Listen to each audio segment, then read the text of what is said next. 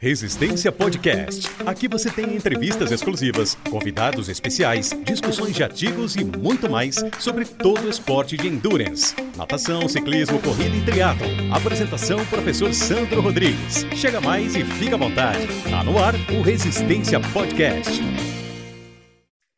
Salve, salve, amigos do Resistência Podcast. Estamos de volta para mais um episódio, um episódio muito especial um especial, porque eu tenho quase certeza que vocês já vão de vinheta nova nesse programa, uma vinheta muito mais profissional, né, com, com um locutor especial, não a minha voz feia falando aqui, especial pelo quilate do nosso convidado, né? Novamente, eu trago um convidado que eu tenho muita admiração como profissional e como pessoa. Meus convidados, eu, eu faço questão de unir essas duas coisas. Não adianta um baita profissional e não tiver afinidade com a pessoa e a pessoa também ser muito legal e não tiver uma expertise profissional. Então, é com muito prazer, com muito orgulho que eu trago para vocês Cadu Polazzo. O Cadu é técnico da seleção brasileira de mountain bike, já participou de várias Olimpíadas, tem uma expertise grande parte, tanto na parte acadêmica quanto na parte técnica, né? Na verdade, Cadu, seja muito bem-vinda Bem-vindo, se apresenta aí, por favor. Pode falar um pouquinho se eu falei besteira ou se é por aí mesmo e quais as suas expertises aí. Bom, Sandro, muito obrigado pelo convite. É, Para mim é, é uma honra, honra, estar aqui com você. É um, um, programa tão, tão bacana que a gente vê tantos profissionais aí é, qualificados falando. Então, para mim é, uma, é um prazer imenso. Então, sobre a minha formação, é exatamente o que você falou, né? Eu tenho uma formação de... Eu fiz mestrado, dei aula em faculdade, pós-graduação, e hoje eu estou como técnico da seleção brasileira, trabalho com, com atletas desde 2001, né, já são 20 anos, aí, mais de 20 anos trabalhando com, com essa população, e a gente conseguiu aí participar de quatro Jogos Olímpicos, Pan-Americanos e outras tantas provas, né? Legal, legal, Cadu. E antes da gente entrar no tema proposto, né? Qual é a sua história de iniciação com a bike mesmo? Você se apaixonou pela bike depois de, de, de, se apaixonar pela educação física, assim, do treinamento, e você vinha de outra área? Ou a bicicleta sempre fez parte da sua vida desde a infância, assim, por exemplo? Não, a bicicleta sempre fez parte da minha vida desde criança. Eu lembro direitinho quando eu ganhei uma, uma BMX. Foi um dos dias inesquecíveis da, da minha infância, assim. É, foi muito legal. E aí eu, eu morei no interior um tempo, depois vim para São Paulo e aí, quando eu fui estudar em São Paulo, a gente não, não pedalava, né? E aí, quando eu fui estudar em Rio Claro, eu estudei na faculdade na Unesp de Rio Claro, e lá eu encontrei o mountain bike. Né? Eu, eu conheci pessoas que praticavam, e em 1998 eu voltei a pedalar de verdade. E nisso já comecei a treinar, meu treinador era o... Primeiro foi a Renata Schmidt, que ela era uma triatleta, depois foi o Ricardo Dantas, que é um grande é, pesquisador lá da, da Federal de, de Santa Catarina. E em 2000 eu comecei a passar treino com meu irmão, com meus amigos da faculdade. Eu ainda estava na tava no terceiro ano de faculdade. E dali em diante comecei a treinar triatlon também. Então fazia mountain bike é, e triatlon, fazia bastante triatlon de mountain bike, né, o cross triatlon na época. E fui atleta até mais ou menos 2010, né? Até 2006 eu treinei bastante e até 2010. Então, esse período todo aí, eu até hoje eu pedalo e pedalo todos, todos quase, quase todos os dias da semana. Não largo o osso. Muito bom, muito bom, Cadu. Então, você faz parte da, da minha tribo e do slogan que eu carrego comigo, do grande Estélio Dantas, né, que fala que teoria sem prática é demagogia e prática sem teoria é loteria, né? Então, assim, é, a gente entender, estudar, mas vivenciar e unir tudo isso é, é muito importante, não é? Sem dúvida. Então, tá legal, Cadu. Então, nosso tema aqui, que como nós combinamos, né, e eu acho que é um tema que engrandece o, o Resistência Podcast, porque esse assunto especificamente faltava por aqui, é o mountain bike. E como você já sabe, o escopo do programa é trazer muita ciência, mas uma linguagem simples, alguma coisa prática e aplicável para os nossos ouvintes. Eu já abro o programa perguntando para você, Cadu, para o cara que está iniciando lá, qual a diferença básica entre o mountain bike e, o, e a road bike, ou speed, né, o pedal de estrada, se é só ah, um é na, na terra e outro é na rua. Basicamente, como você explicaria essa diferença para quem é leigo no assunto e está nos ouvindo? Olha, tem, tem várias diferenças, né? A gente, quando o mountain bike ele tem duas grandes modalidades praticadas hoje três, né? É, tem a maratona, que é uma prova que se faz estradão, um percurso que vai aí de 50 a 100 quilômetros, dependendo da prova. Geralmente é feito em estrada de chão, algumas passam entre as técnicas e, e é, essa é um pouco mais parecido com, com o ciclismo. É, o mountain bike geralmente se larga muito forte, mesmo nas outras modalidades, no cross country, no, no short track, se larga um pouco mais forte do que no ciclismo. Então existe uma diferença de estratégia de ritmo. Então no ciclismo para provas mais longas, uh, o pelotão larga mais mais tranquilão e vai aumentando o ritmo no terço final da prova, que começa a acelerar e no meio do, do caminho tem ataques, é, picos de potência. No mountain bike as subidas são bem mais duras então você gera vários picos de potência, tem a parte técnica e a largada é mais forte e geralmente a estratégia que a gente vê mais no, no na prova de, de, maratona é um início mais forte e um decaimento da, da, da, potência no fim da prova. Né? E no ciclismo de estrada já é o contrário, né? uma, uma potência um pouco mais baixa no começo e o fim mais forte. O pessoal vem poupando ali, andando no pelotão e no final vão, vão se decidir a prova. Claro que no mountain bike, durante um pelotão ali de, de XCM, também tem essa, essa questão do pelotão, de acelerar no final e tudo mais. Mas quando a gente olha a potência média, a tendência é ela ficar mais baixa no final para a maratona. Quando a gente fala de cross country, aí já é uma prova muito mais curta, né? tem vários picos de potência, uma, uma largada muito intensa. Então, aquele começo de prova, ele gasta muito o W prime, né? Para quem não, não, não conhece, né? o W prime ele faz parte da, o cálculo da potência crítica, que é uma energia que a gente usa quando pedala acima do FTP. Então você tem uma largada forte, usa essa energia, essa energia ela, ela esgota, né? Ela, ela abaixa. Para você recuperar essa energia, você tem que pedalar abaixo do FTP. Quanto mais abaixo do FTP, mais você recupera essa energia. Então no cross country você acaba largando muito forte, gasta muito essa energia, aí o músculo fica com aquele fica xoxo, né? Porque libera fosfato inorgânico, libera hidrogênio, aumenta a acidose metabólica. O cálcio, ele fica, ele sente dificuldade para gerar contração muscular. Então, tudo isso gera um distúrbio é, metabólico ali, que o atleta faz ali uma, duas voltas muito fortes para se posicionar na largada, para ganhar posições, para defender posições, e depois, no meio da prova, ele, ele cai bastante o ritmo, e no final, alguns atletas aumentam um pouquinho o ritmo. Então ele tende a ser um ritmo é, forte no começo e ele vai caindo para o final. Né? Então essa é uma, em termos de estratégias de estratégia de prova, é bem diferente, né? Bom, na primeira volta se tem muitos picos de potência, picos na intensidade do VO2 máximo, que ficam em torno de 5 segundos forte, 10 segundos fraco. 5, 5, 10, 5, 10. Durante a primeira e segunda volta é muito intenso, e a tendência é essa potência ir caindo, esses picos de potência no VO2 máximo e, acima do VO2 máximo, e diminuindo no decorrer da prova. Né? Então, é, é, completamente diferente nesse sentido, né? de, de dosar a intensidade. Então, é, é, é, fica um pouco mais parecido nas provas de ciclismo quando é circuito, né? que ele vira e arranca para as provas de circuito, que aí os atletas é, fazem a curva, sprinta para ganhar velocidade de novo, o pelotão dá aquela esticada, eles se unem de novo. Aí a próxima curva faz a mesma coisa. Então, é, para provas de circuito, é, é, um pouco mais parecido com mountain bike, pensando nessa questão dos picos de, picos de potência né, e recuperação. Então, essas são as, as diferenças é, mais significativas que a gente tem das duas modalidades.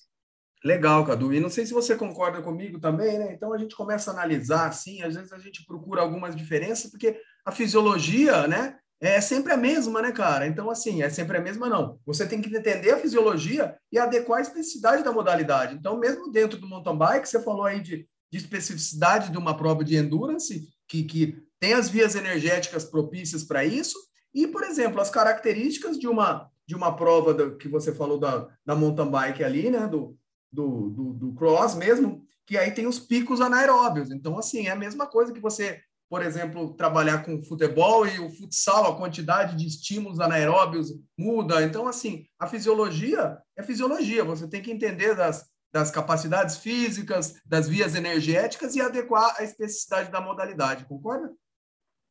Sim, com certeza. Existe é, e a questão da estratégia, né? A pessoa saber dosar isso, né? Treinar é, os, os, diferentes vias e saber usar isso durante a prova, né? Então é uma experiência que o atleta tem que ter. Né? Eu tenho muito, muitos atletas que largam forte demais e aí esgotam o W prime um ponto que ele tem que que ele tem que parar o exercício praticamente. Tem atleta que desiste ou tem um resultado muito pior, né? Depois de uma largada muito forte. É, e, e, o mesmo pode acontecer no ciclismo, né? A pessoa entra num pelotão que é muito forte, né? E no final não tem glicogênio muscular para ter um final de prova mais forte. Então é, é, é, o treinamento com a estratégia, né? Fundamental essas duas vias aí. Perfeito, Cadu, perfeito mesmo. E assim a gente fala do, do endurance também aqui, eu que falo do triatlo, muitos atletas amadores assim que acham que o treino bom é o treino forte e ele escolhe uma prova de, de um meio Ironman, alguma coisa. Ele sempre trabalha, na, acaba trabalhando a via metabólica que ele mesmo, menos vai usar na prova. Então, é ser assertivo, porque fisiologia é fisiologia.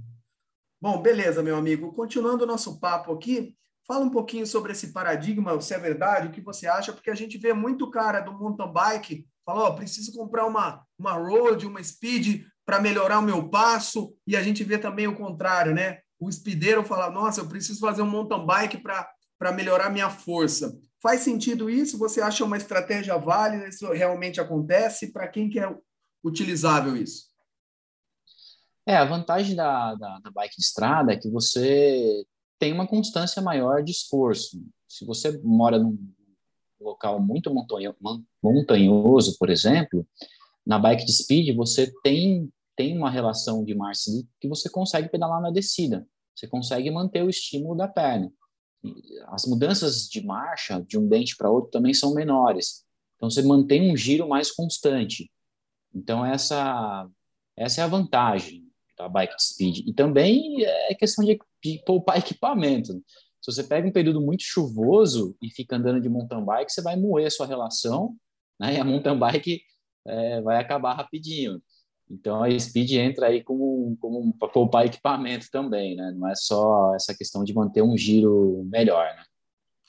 Não, sem dúvida, né? Essa parte é, logística e financeira do negócio hoje em dia, né? Com os valores, então até a própria manutenção de uma mountain bike, de uma pedal, de uma speed, né? E a periodicidade que você faz essa manutenção pelo, pelo terreno que você usa faz você economizar um, um bom dinheiro. E o contrário, é, uma... perdão. Pode falar. Ah, sim. E uma saída é. Eu, eu defendo muito o uso do, do rolo, né? Do rolo interativo, para manter essa constância. Né? A gente, eu que pedalo muito no rolo, acabo, como eu moro em São Paulo, acabo pedalando muito no rolo. Eu percebia que eu tenho um preparo muito bom, porque eu não consigo rodar de speed, né? Aqui a gente roda na ciclovia, mas é, não é tão prazeroso assim. Eu prefiro fazer rolo do que a ciclovia, por, por incrível que pareça. Então, é, nesse sentido é muito importante. Agora, o contrário, né? É, o, o, ciclista que, que, que, anda de mountain bike, acho que é uma questão de diversão, de melhorar a pilotagem. Né? O mountain bike ele você, né, fica mais esperto na trilha, você aprende a, a, a, fazer melhor as curvas.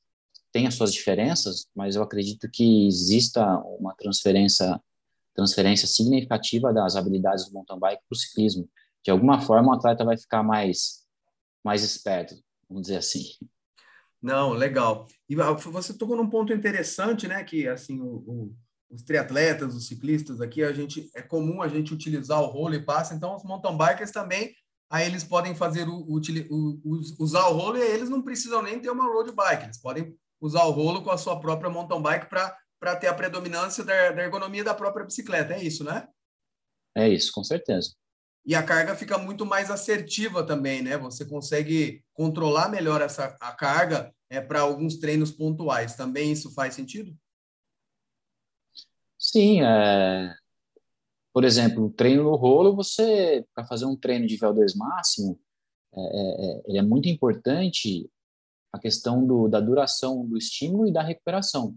Se você faz, por exemplo, é, seis esforços de três minutos com três de intervalo, né? Se a gente usa a, a, o protocolo da BILA, né, que ele fala que a gente tem que fazer a, a 100% da intensidade do VO2 máximo, o estímulo, e a 50% da potência do VO2 máximo, a recuperação, 3 por 3, para quê? né, para que o VO2, para que você atinja o VO2 máximo, você está aplicando a potência referente ao VO2 máximo. Mas para você atingir o valor de VO2 máximo, você tem que estar tá fazendo exatamente esse controle, né? De, da, do, da recuperação ser é, de 3 minutos, então esforço de 3 para 3, e essa potência da recuperação ser a 50% da potência do VO2 máximo. Então, por exemplo, a potência do VO2 máximo são 400 watts. Então, vamos fazer lá 6 vezes de 3 minutos a 400 watts e a recuperação a 200 watts. Isso vai permitir que na terceira repetição ou na quarta repetição você atinja o VO2 máximo e sobrecarregue o sistema cardiorrespiratório. É o objetivo de aumentar a mitocôndria, aumentar a é, vascularização do músculo, né, aumentar o débito cardíaco. Então, é importante no rolo você consegue fazer isso. Claro, eu tenho muitos alunos que eu peço para fazer é, é, treinos de VO2 máximo em ambiente aberto, ao invés do rolo. Às vezes a pessoa não tem. Ele tem que escolher uma subida bem inclinada para ele subir em três minutos, tentar descer em, em 1 minuto e 30, 1 minuto e 40, para quê? Para a hora que ele chegar no pé da subida, lá no plano, ele tentar manter os 200 watts, nesse exemplo que eu dei, manter, manter a 50% do VO2 massa para iniciar o próximo estímulo com VO2 um pouco mais baixo. Não você faz o estímulo, o VO2 despenca, e aí na próxima repetição ele não, você não vai conseguir atingir o VO2 máximo. Ele vai cair muito e aí, na próxima repetição, se você não atinge. Então, você aplica a potência do VO2 máximo, mas não atinge o consumo máximo de oxigênio. Então, essa é a vantagem do rolo. Né? Dá para dá para fazer isso no ambiente aberto, muitas pessoas fazem, mas o rolo tem essa, essa grande vantagem. E no plano, fazer treino de VO2 máximo é muito difícil. É difícil manter uma potência alta no VO2 máximo. A não ser que você não seja um atleta tão, tão forte, né? Aí é um pouco mais fácil. Agora, esses atletas de ponta aí, é, você pega, por exemplo, o Cocuz, ele precisa gerar 510 watts no VO2 máximo. Então, no plano é muito difícil de manter isso. Perfeito, Cadu. Muito bem explicado e elucidado aí com um exemplo prático, inclusive, de, de, facilitar o controle de carga no treinamento do rolo. Né? E às vezes as pessoas perguntam, esse treino intervalado surgiu até com um nome, nome chique, uma roupagem nova, mas que é antigo, né, de HIT. Por que, que nós fazemos isso, por exemplo? Na verdade, ser quatro intervalos de três minutos não, não corresponde a 12 minutos, porque talvez 12 minutos contínuos é com certeza, talvez não, com certeza ele não conseguiria manter a potência desejada por esse tempo. Então, quando você fraciona esses intervalos em alta intensidade, no total você ficou mais tempo em VO2 máximo, não é isso, Cadu? Para poder aproveitar melhor o treino.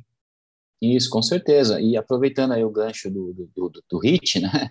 É uma coisa importante aí, uma, uma diferença interessante entre o, voltando ao assunto da diferença do ciclismo para o mountain bike, a gente trabalha muito com repetição de sprints para o mountain bike, que é aquele tipo de treino que, um exemplo, 6 segundos sprintando, 14 recuperando, 6, 14, 6, 14, 6, 14, 6, 14, que simula aquela primeira volta que eu falei do, do mountain bike. Né? Então, isso é interessante fazer. No ciclismo, existe momentos que isso acontece? Existe mas é muito menos do que no mountain bike. Mountain bike são duas voltas praticamente, e muitas vezes um final de prova que fica essa loucura, né? De acelerar, no, no né, gerar um pico de potência no top curto, recuperar na descida, um pico de potência, recuperar. Então, tem outros, né, tipos de, por exemplo, 10, 20 é interessante também fazer. Então, é, é e esse tem que fazer em ambiente aberto, é difícil, no rolo não dá tempo, ele não consegue dar a potência certa, então esse é interessante fazer no, no, no plano. Muito bom, Cadu, muito bom mesmo.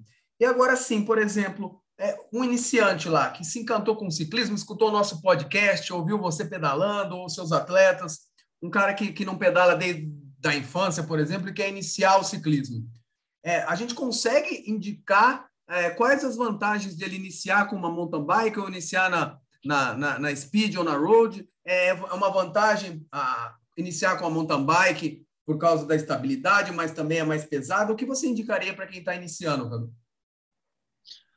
Olha, na, na minha visão, é, ele pode começar com uma bicicleta de mountain bike e pegando o estradão, estradão com baixa baixa altimetria, girando mais, não pegar muita subida inclinada, porque ele não vai conseguir, né? Ele vai. É, eu, por exemplo, quando eu comecei a pedalar lá em 98, Eu lembro que eu fiz um, um, um pedal no Horto Florestal lá de Rio Claro, de, de 22 quilômetros. Nossa, eu cheguei em casa acabado. 22 quilômetros, né? não é nada isso para a gente agora. Olha aí, né? Cadu, meu aluno de Rio Claro aqui, que está agora morando no, no, Michigan, é meu aluno premium da assessoria da TT aqui comigo. Spencer me levou para conhecer o Horto lá, então já fui pedalar também. Sei que oh. não é brinquedo, não.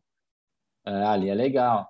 E aí, eu, essa é a minha sugestão: começar devagar né? Se a pessoa é muito sedentária, está iniciando, é, começa com a mountain bike, vai rodar no plano 30 minutos, 40 minutos, aí vai aumentando a, a, a duração do, do treino para 50, uma hora, duas vezes, começa com duas vezes na semana, depois vai para três vezes é, de uma hora, três vezes de uma hora e dez, três vezes de uma hora e vinte, três vezes de uma hora e trinta, mais no plano para ganhar resistência aeróbica. Depois começa a pegar subidas leves para colocar um estímulo a mais, vai aumentando a inclinação da subida, vai aumentando a duração e progressivamente ele vai ganhando essas adaptações. Mas nada impede ele começar com a, com a speed. A speed, a dificuldade vai ser você ter uma relação mais pesada. A posição da bike é um pouco mais desconfortável para quem está começando, né? Então, se ele for pegar a subida, a, a, a bike de road, ela vai ser um pouco mais difícil na subida, né, do que uma mountain bike, você coloca uma marcha leve ali e consegue subir. Então tem que pesar essas duas questões, né? O quanto você está, o quanto você é sedentário, o quanto você é treinado e progredir, né? É, pensando no relevo. E uma vez que você está com uma condição melhor, você pode pegar sua mountain bike e ir para a terra. Aí, aí tem a questão da, da, da, da pilotagem, né? Para quem nunca teve contato é, com, com a terra, a aderência é muito diferente. Então tem que começar a, se familiarizar com, com, com o terreno. Né? Perfeito, Cadu. Mais uma vez brilhante. E aí você fez um gancho legal para agora a gente entrar na, na parte do treinamento mesmo, específico do mountain bike, né? Então, novamente comparando, né? Aí o cara já é iniciante, não, já não é mais iniciante, já, já tem uma expertise para executar o treinamento. Como você faz com seus alunos de, de alto rendimento ou iniciantes, assim, o controle de carga? É, ele é parecido também com, com, com, com, a road bike. Você tem também as variáveis biológicas para poder controlar, por exemplo, a frequência cardíaca é um parâmetro para controlar, principalmente para quem não tem potência. No mountain bike, a potência é, ela é tão ela, é, ela é tão ajustada, é tão boa, bom trabalhar com potência quanto no, no, num pedal de estrada. E o qual, qual a importância do uso da percepção de esforço? Tem essas três variáveis também? Tem alguma preferencial? Fala um pouquinho do controle de carga não mountain bike pela instabilidade do terreno, do percurso, para quem já tem experiência. É, eu uso as três formas de controle de intensidade e a percepção de esforço eu digo que é o padrão ouro. É, o atleta que consegue ter uma boa percepção de esforço, ele consegue ser um, um atleta que vai ter uma melhor estratégia de ritmo, vai saber é, perceber mais o corpo, entender a hora de, de, tirar o pé no treinamento. Então, eu sempre falo para os atletas que a percepção de esforço é, é a essência do treino. É igual aquele surfista que vai começar a aprender, ele tem que começar com pranchão, né? Depois ele vai para uma pranchinha, depois ele vai trabalhar com a potência, né? Então, ele tem que ter uma percepção de esforço muito bem é, é desenvolvida. Com, com relação ao mountain bike, o que acontece? É, a, a, frequência cardíaca no mountain bike ela sofre por, por, vários fatores, né? A gente tem a adrenalina do, do, da, da, descida que faz a frequência subir, a gente a gente tem a, a, a, trepidação do solo que faz a frequência subir e aí a gente a gente usa a frequência cardíaca. Qual que é o objetivo da frequência cardíaca? É estimar uma potência, né? estimar uma intensidade.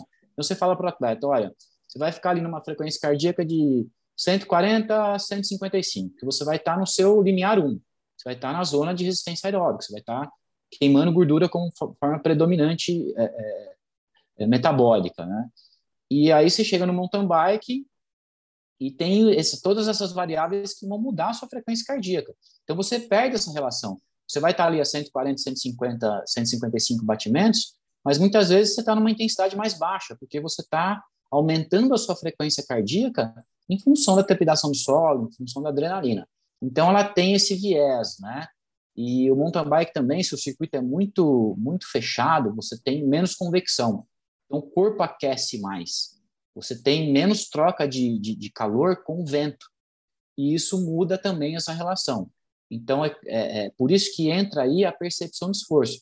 Muitas vezes o atleta vai treinar resistência aeróbica, né, de 140 a 155, por exemplo, 150, é, no asfalto, no plano, legal, tá, tá treinando direitinho, mas no mountain bike, tendo a percepção, né, de moderado, e no mountain bike ele está a 150 batimentos às vezes, a percepção está de leve, né, porque a frequência está subindo, não está com né, não tá uma relação com a produção de potência.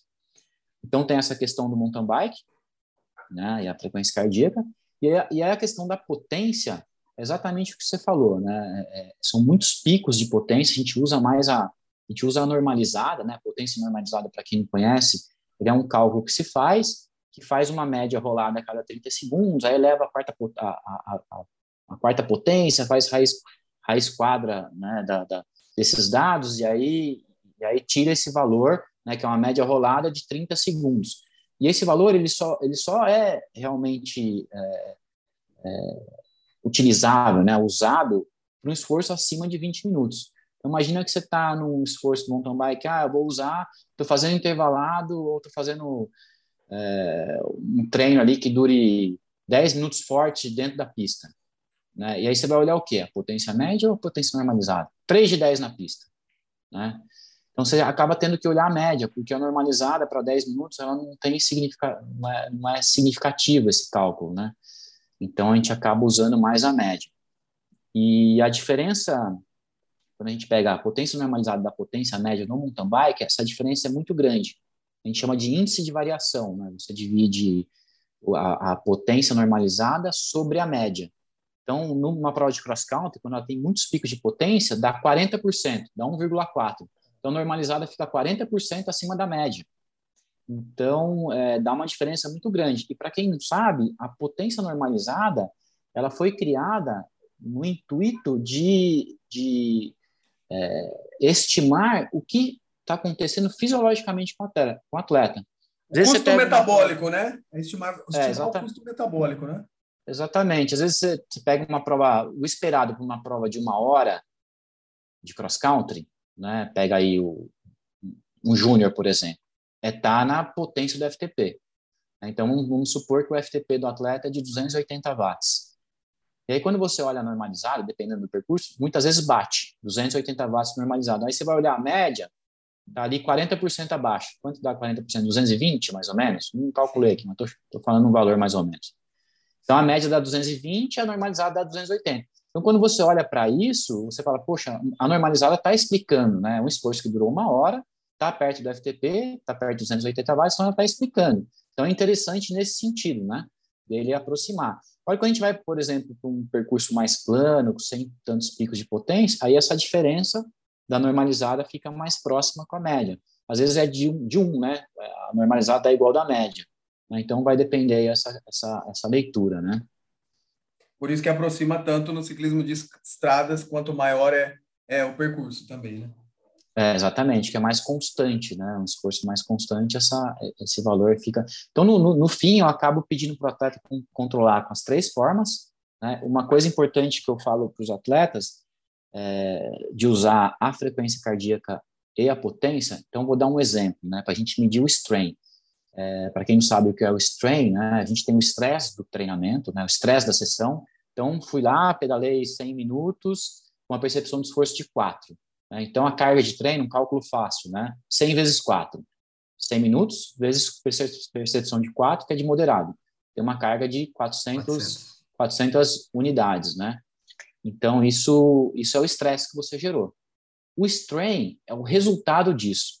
Mas se você fizer 100 minutos com a percepção de 4, de 4 e 100 minutos com a percepção de 8, por exemplo, né, vão ser 400 unidades contra 800. Então, o resultado dessas 800 unidades é o strain. Né? Esse strain ele vai gerar um distúrbio no seu organismo. Então, pode ser uma alteração da variabilidade cardíaca, é, você pode ter uma redução da frequência cardíaca para uma determinada potência. Então, é importante o atleta, o que, eu falo para o atleta? Bom, é, a gente vai fazer uma sobrecarga aqui agora, a gente vai medir sua potência, sua frequência cardíaca numa intensidade é, abaixo do limiar 1. Então, vamos supor que o limiar 1 da pessoa são 200 watts. E aí, ele pedalando a 180 watts, ele descansado, ele tem uma frequência cardíaca média de 140 BPMs. E aí, depois que ele faz uma, uma sequência de treinos muito fortes, esses 180 watts, ao invés de gerar 140 BPM, está gerando 130. Então, ele está com uma frequência cardíaca mais baixa para os mesmos 180 watts.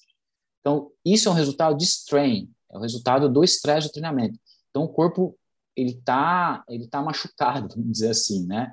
O corpo está sofrendo aquele estresse de treinamento. Então, quando eu peço para os atletas usarem é, a potência, a frequência cardíaca associada à percepção de esforço, eu peço para eles olharem isso, né? O strain, o quanto que essa frequência cardíaca se alterou diante daquela potência. E essa potência também, esses 180 watts, é, que antes era 150, ele pode ser 160 no outro dia. Está com uma frequência cardíaca mais alta, mesmo 180. Então, o, o que aconteceu? Houve um strain, houve um, houve um distúrbio metabólico, né, um distúrbio do sistema autônomo, né, é, né, do controle da frequência cardíaca, então aí a gente reduz a carga de treino. Então, ó, houve essa, esse strain, você está fadigado, a gente vai reduzir o treino, você vai pedalar leve, para a gente voltar a ter essa mesma relação entre 180 watts e 150 batimentos. Então, não é só controlar a intensidade, né, mas é controlar o resultado do treinamento. E claro, né, ele vai ter que ter a percepção de esforço também para, poxa, 180 watts a 150 BPMs, eu estava com uma percepção de moderado. Agora, 180 watts com 140 BPM está com uma percepção de um pouco difícil. Né? Então, ou seja, o 180 watts está tá cansado, né? Então, isso é um resultado, é o strain, né? É, é esse resultado do estresse do treinamento. Muito bom, Cadu, muito bom mesmo. E assim, é, você que tra tra trabalha com muito atleta de elite ou atleta que já tem uma certa expertise, né? Isso fica mais fácil, porque quando o cara se conhece, eu falo, todo acho que eu, você, né? Pelo uso mesmo, a gente vai se conhecendo. Então, assim, mesmo o meu treino sendo, tendo a carga externa ou sendo parametrizado pela potência, a todo momento, durante o meu pedal, eu estou cruzando o que eu estou sentindo de percepção de esforço, quanto está o meu batimento cardíaco, porque eu sei quanto, entre aspas, é o entre aspas normal, e como está a potência que foi pedida para eu falar, não, hoje o treino tem que ser mais leve do que eu esperava, né? Então, o sonho de consumo é isso. O próprio atleta, ele tem o conhecimento das variáveis físicas, subjetivas e, e biológicas, né? E ele mesmo vai lançando mão de tudo isso com a variável mestre sendo, como você falou, colocou muito bem, acho que a percepção de esforço é ela que comanda a nave, né? Mas quando a gente pega o atleta iniciante, a, a, até o cara entender esse conceito e cruzar as três variáveis simultaneamente, esse acaba sendo o nosso papel como professor depois, que ele executa o treino e de fazer o cruzamento dessas, dessas variáveis para ajustar o próximo programa. É, você vê por é, aí também quando o cara está inicia, tá iniciando e não tem esse, esse feeling apurado? Sim, isso acontece muito e, e, é exatamente isso que você falou. O, o pessoal que vai treinar mountain bike, falo para eles, ó, segue a percepção de esforço. E aí você dá uma olhada na sua frequência, dá uma olhada na sua potência, para ver se você está tá dentro. É, é, exatamente isso que a gente falou, né? Esses picos de potência, ele vai alterar a sua... Então, imagina que você está você tá no plano, gerando ali 200 watts a 150 BPM. E aí você pega um top curto, gera ali 500 watts, é, top curto de 10 segundos. Aí você vai para o plano de novo e, e, continua gerando seus 200 watts. A sua frequência estava 150 batimentos aqui no pé da subida, passou o top curto, você vai voltar para 200 watts, sua frequência vai estar mais 150, vai estar 160, porque você está pagando a conta do top curto, que você gerou um pico de potência. E aí a relação mudou, né? a relação da frequência com a potência mudou. Né? Então aí você tem que usar a percepção, não, peraí, eu tirei o pé aqui, né? eu tô, tô com uma frequência cardíaca mais elevada, minha percepção subiu um pouquinho, mas eu sei que eu tô que eu tô dentro do, do ritmo que eu deveria. E quando a gente trabalha exatamente o que você falou, né? O iniciante ele, é, é, ele, ele não tem essa noção de percepção, né? E tem pessoas que, mesmo atletas, e não bem treinados, que não entra na cabeça da pessoa a percepção de esforço. É incrível como é minoria, tá? Mas tem atletas que não não aprendem, né? não conseguem é, é, é, criar essa essa essa carga interna aí subjetiva. Né? Então, o, o, iniciante eu acabo passando por frequência, frequência cardíaca e, e percepção no início, e depois eu falo de comprar potência para ele é, aprender, né? E quando você usa rolo, né, e, e, e, treina no rolo ali, ajuda muito nesse controle, né, de, de né, nesse aprendizado da percepção de esforço. Né? Principalmente se o rolo tem potência, né? Então você coloca, coloca o pessoal, pedala ali a 150 watts e sente o seu corpo, né? sente a sua percepção de esforço e, e, e mentaliza isso, né? cria esse modelo mental. Muito bom, Cadu, muito bom mesmo. Até a penúltima pergunta que eu tinha é, preparado aqui sobre os métodos de treino no mountain bike, como a gente, nós, você discorreu isso com excelência durante todo o programa aqui, eu vou já tentar fazer essa pergunta diferente. Por exemplo, um treino de hill reps, né, de repetições e subidas, que a, gente usa, por exemplo, no, no endurance, no ciclismo de estrada, em momentos pontuais para o treinamento de força, por exemplo, para o mountain bike, ele tem que ser é, mais é, afinado isso e mais utilizado, não só por, por causa do treinamento de força, e sim, como você disse, por causa da especificidade dos picos anaeróbios que, que o mountain bike, que a, que a instabilidade do mountain bike produz. Faz sentido? Então, os, os mountain bikers, eles treinam mais treinamentos de, de, que, que vão lá perto do VO2 ou treinos em, em montanha é, com, com maior frequência e também não num período determinado, mais vezes em mais períodos, quase sempre, digamos assim. Sim, no período mais específico, mais próximo da, da prova, quando está gerando o pico de, de, de, de, performance mesmo, a gente trabalha mais com, com as repetições sprints e os principais treinos de alta intensidade eu peço para fazer em subida. Né? A maioria dos treinos de acima do FTP, né, acima do limiar anaeróbico, no VO2 máximo, é, são todos feitos em subida. A não ser que a pessoa não tenha, não tenha essa possibilidade no, na região dela, né? mas ela faz bastante. Mas no, na, na, preparação do mountain bike, a gente tem que pensar que o limiar 1 é importante. O limiar 1 é muito importante, porque é o momento que você está recuperando o W prime.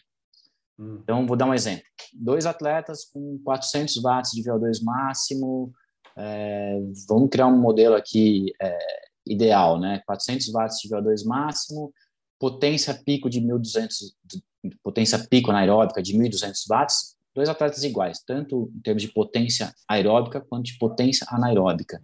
Só que um tem um limiar 1, né, de, coloca lá, de 240 watts, e o outro tem um limiar 1 de 280 watts. Então, o que acontece? Imagina na, na, na seguinte situação. É, gerou aquele pico de potência da largada, na hora de recuperar o W prime, você tem que pedalar uma intensidade baixa. Quanto mais baixa você pedalar, mais você está recuperando essa energia. E aquele atleta que tem 280 watts de limiar 1, ele vai estar tá recuperando o W prime dele de forma é, eficiente numa potência mais alta. E o atleta que está a 240 watts, ele está recuperando lá embaixo, a 240 watts. Né? Então, tem que treinar tudo, né? E a base do treinamento é a parte de resistência aeróbica do mountain bike, o que eu trabalho bastante é a zona tempo e a sweet spot, né? O tempo, ele está o quê? Ele está entre 76% e 88% do FTP, é uma intensidade um pouquinho acima do limiar 1. Então, o momento que a gente é um tipo de estímulo que faz o limiar 1 subir, e, e a sweet spot, ela está entre 88% e 93% do FTP, que aí você puxa um pouquinho mais né, o limiar 1 e, e, e jogo o, FTP para cima. Né? Então, essa é uma fase do treinamento piramidal. Né? Então, a gente tem ali no, no início da preparação, né, nas primeiras semanas de base, a gente tem é, alto volume, depois você entra nessa parte piramidal, que desenvolve essas duas intensidades que eu falei, tempo e sweet spot, e depois você vai para a parte de desenvolvimento do FTP. Passada essa parte de desenvolvimento da FTP, a gente entra para desenvolver VO2 máximo. Passou dessa fase, aí a gente vai para a repetição de sprints, né, que aí a gente entra na preparação final para o mountain bike. Mas a grande massa de treinamento está ali nessa fase né, de melhorar a resistência piramidal e na parte polarizada, né, quando entra ali longo e treino de FTP e VO2 máximo. Então, é, é, todo esse processo vai levar ao pico de performance. Não, muito legal. E, e, e, quer dizer, sim, muito legal. Meu amigo de, Rio Claro falou: Santos, seu podcast é sensacional, mas você, parece que você discorda do cara. Você fala não e depois você concorda com ele, pô. Você tem que falar sim. Então, perfeito, cara. Então, por essa analogia, Cadu, que você fez, então você segue a linha de que o FTP ele está um pouco abaixo do, do limiar 2, do ponto de compensação respiratória, digamos assim? Sim, ele fica um pouquinho abaixo. Eu costumo usar para delimitar as intensidades, eu uso, eu uso mais a potência crítica, né, que é mais próximo da, do ponto de compensação respiratória para limitar a zona de intensidade, né? É, mas o, o limiar anaeróbico, por exemplo, está um pouquinho abaixo do FTP. O FTP vem ali 10, 20 watts acima e o ponto de compensação respiratória está uns 10, 20, 20 watts para cima. Né?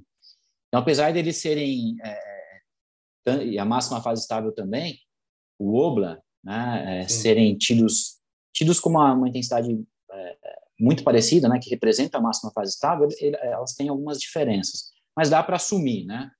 É, é, dá para assumir. E quando faz, quando quer fazer treinos para aumentar o FTP, eu jogo mais para cima, né? Perfeito, muito bom.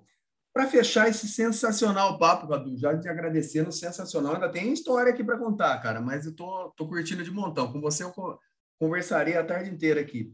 Mas, assim, em relação ao treino de força, né? É, particularmente eu estudo muito, gosto muito, então, assim, é, a ciência já, a literatura já está clara da, dos benefícios que o treinamento de força traz para o esporte de endurance.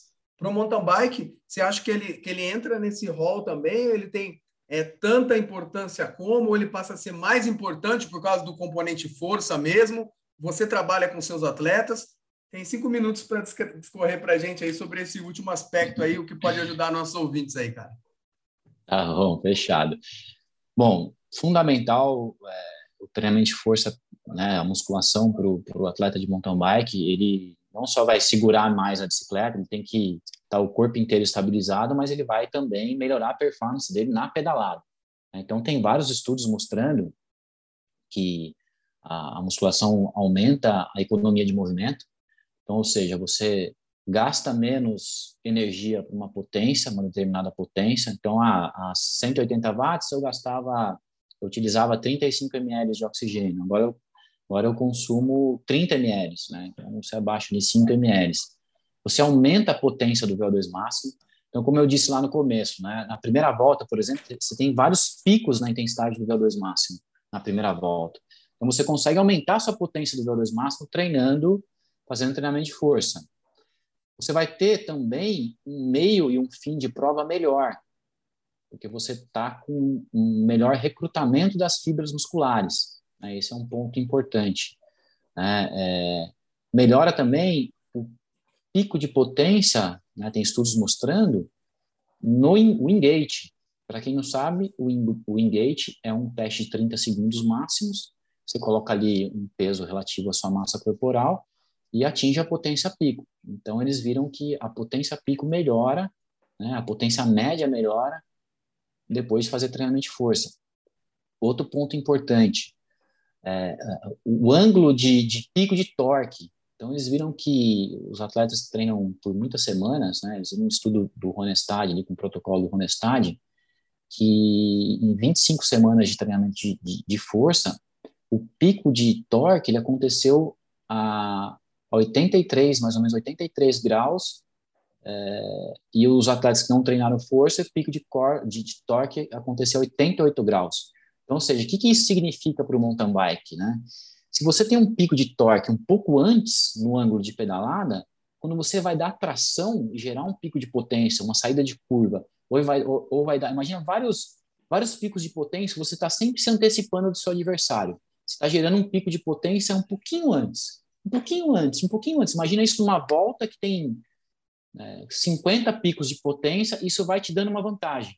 Né? Então, essa questão do, do ângulo do, do, pico de torque é importante. Né? Ou um atleta de ciclismo de estrada, ele vai dar um ataque, ele, vai, o pico de potência dele vai acontecer a cada pedalada um pouquinho antes, um pouquinho antes. Isso vai dando uma, uma, uma folga aí de, de, de vantagem, né?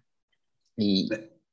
Legal, Cadu. E, e, assim, talvez, complementando, desculpa eu te cortar e complementando a pergunta, né? E, e, e o grande lance está nas manifestações de força serem trabalhadas, né? Então, assim, porque antigamente, penso eu, e hoje em dia, principalmente os atletas amadores, é fazer uma analogia do treinamento de força com o treinamento convencional de musculação, vamos falar da força de resistência, e isso você já faz no específico, acaba é, é, aplicando a mesma força, e, e penso que o treinamento concorrente é bom porque a literatura hoje fala do treinamento de força, mais especificamente do treinamento de potência. Então, o, o ciclista iniciante que está que tá se escutando aqui, né? Então, quando a gente fala de força, não é aquele treino convencional da academia, é isso, Cadu? Então, sobre o treino é, de musculação, hoje em dia, é, a gente trabalha exatamente com isso, com essa questão da, do, do, do, pico de potência. Então, é um, é um teste que você faz com um encoder, que é um, um aparelho que mede a sua velocidade de, de, de movimento, e ali, né, juntamente com a carga, você calcula qual que é a sua potência pico. E essa potência pico, ela acontece entre 40% e 60% da carga máxima. Então, ou seja, o atleta está fazendo um peso que é leve, relativamente leve, ele tem que fazer um movimento explosivo. Então, por exemplo, o agachamento, ele desce devagar e empurra rápido, desce devagar e empurra rápido. É um treino que não, que não gera um desgaste neuromuscular. Então, no outro dia, você está você tá recuperado para treinar e, ao mesmo tempo, aumenta a força. É, tem um estudo recente, de 2020, que eles pegaram dois grupos de atletas profissionais. Né? Um grupo fez esse tipo de treino, de, de, de de potência, né, de pico de potência. Então, nesse teste você encontra ali o pico de potência. E o outro grupo fez sprints.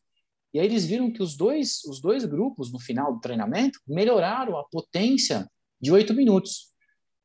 Então, tanto o treinamento de força né, quanto o treinamento de sprint melhoraram os oito minutos. E o que a gente acaba fazendo no treinamento é unir os dois, né, usar tanto o treinamento de força quanto de sprint, para melhorar a performance do atleta. E, então, é uma coisa muito interessante. Quando a gente trabalha com esse, é, com esse método de potência, tem hoje em dia no mercado é, aparelhos, por exemplo, o, um encoder que mede exatamente a velocidade do movimento. Então, por exemplo, é, o meu pico de potência no agachamento acontece com 50 quilos. Então, quando eu desço e subo rápido, eu atinjo o pico de potência. E aí você está com o encoder, você compra, custa mil reais, tem um nacional aqui, você coloca na barra, ele vai medir sua velocidade, e aí, poxa, é, para atingir o pico de potência, tem que colocar 50 quilos e gerar um metro por segundo no meu movimento. Aí você vai treinar, né, coloca lá o encoder, coloca 50 quilos, aí você gerou 0,8 metros por segundo. Então, ou seja, o que, que é potência? É uma carga vezes uma velocidade, né? Então, seria o peso, a grosso modo, peso vezes aquela velocidade. Então, se num dia você está gerando é, 1 metro por segundo, no outro 0,8 metros por segundo, você está produzindo menos potência. Você não tá, você está cansado naquele dia. Então, o que você tem que fazer? Abaixar para 45 quilos e medir a velocidade de novo. Ah, a 45 quilos, agora eu, agora eu gerei um metro por segundo. Ou seja, então aqui eu estou gerando o meu pico de potência para o dia. E numa outra sessão que você estiver bem, descansado, aos 50 quilos, eu gerei 1,1 metros por segundo de velocidade. Então, opa, eu tenho que subir o peso, eu vou para 55 quilos, meço de novo. Ah, agora eu gerei um metro por segundo. Então, nesse um metro por segundo que você está gerando o pico de potência.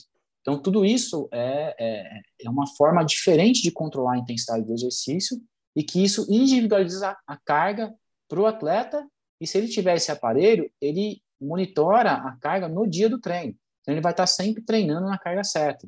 Né? Então, isso é, é, é, muito interessante. Igual quando a gente estava, igual o exemplo da potência, né? Ah, 180 watts, eu estou com uma percepção de moderado normalmente. 180 watts, estou com uma percepção de um pouco difícil. Então, o que você tem que fazer? Abaixar para 170, 160 watts de média. Né? Então, a mesma coisa na musculação. Então, isso é individualizar o treinamento, é fazer a coisa com, com, com uma base é, científica por trás. Né? Sensacional, sensacional, Cadu. E olha, quem gostou desse último, dessa última pincelada aí do Cadu, eu já convido vocês a um outro grande nome que apareceu aqui no Resistência Podcast. A gente falou sobre treinamento de força baseado em velocidade com o Everton Crivoy, amigo nosso também, né? Que está por aí. A gente ficou um podcast inteiro discutindo sobre isso para complementar, brilhantar mais essa excepcional participação. Cadu, muito obrigado de coração. Eu gostaria que agora, antes da sua mensagem final, você deixasse as suas redes sociais, como o pessoal te acha, faz o seu jabá aí, o que você tem para, se você também trabalha com cursos, mais mas como, como treinador mesmo, enfim, deixa as suas, suas redes sociais, o meu muito obrigado e se despeça dos nossos ouvintes e até uma próxima, hein, meu, hein, meu irmão? Não, muito, muito obrigado. Não, não, sim, né? Sim, muito obrigado. É, bom, para quem quiser conversar comigo, o meu Instagram é cadupolazo, com dois Es. O meu e-mail é cadupolazo.gmail.com e meu site também, cadupolazo.com.br. Né? Quem quiser é, alguma ajuda, quiser é, treinar comigo, entre em contato que a gente bate um papo. Tá? E muito obrigado, Sandro. Foi um prazer estar aqui com você. E o dia que você precisar, quiser fazer um próximo convite, eu tô, tô disponível.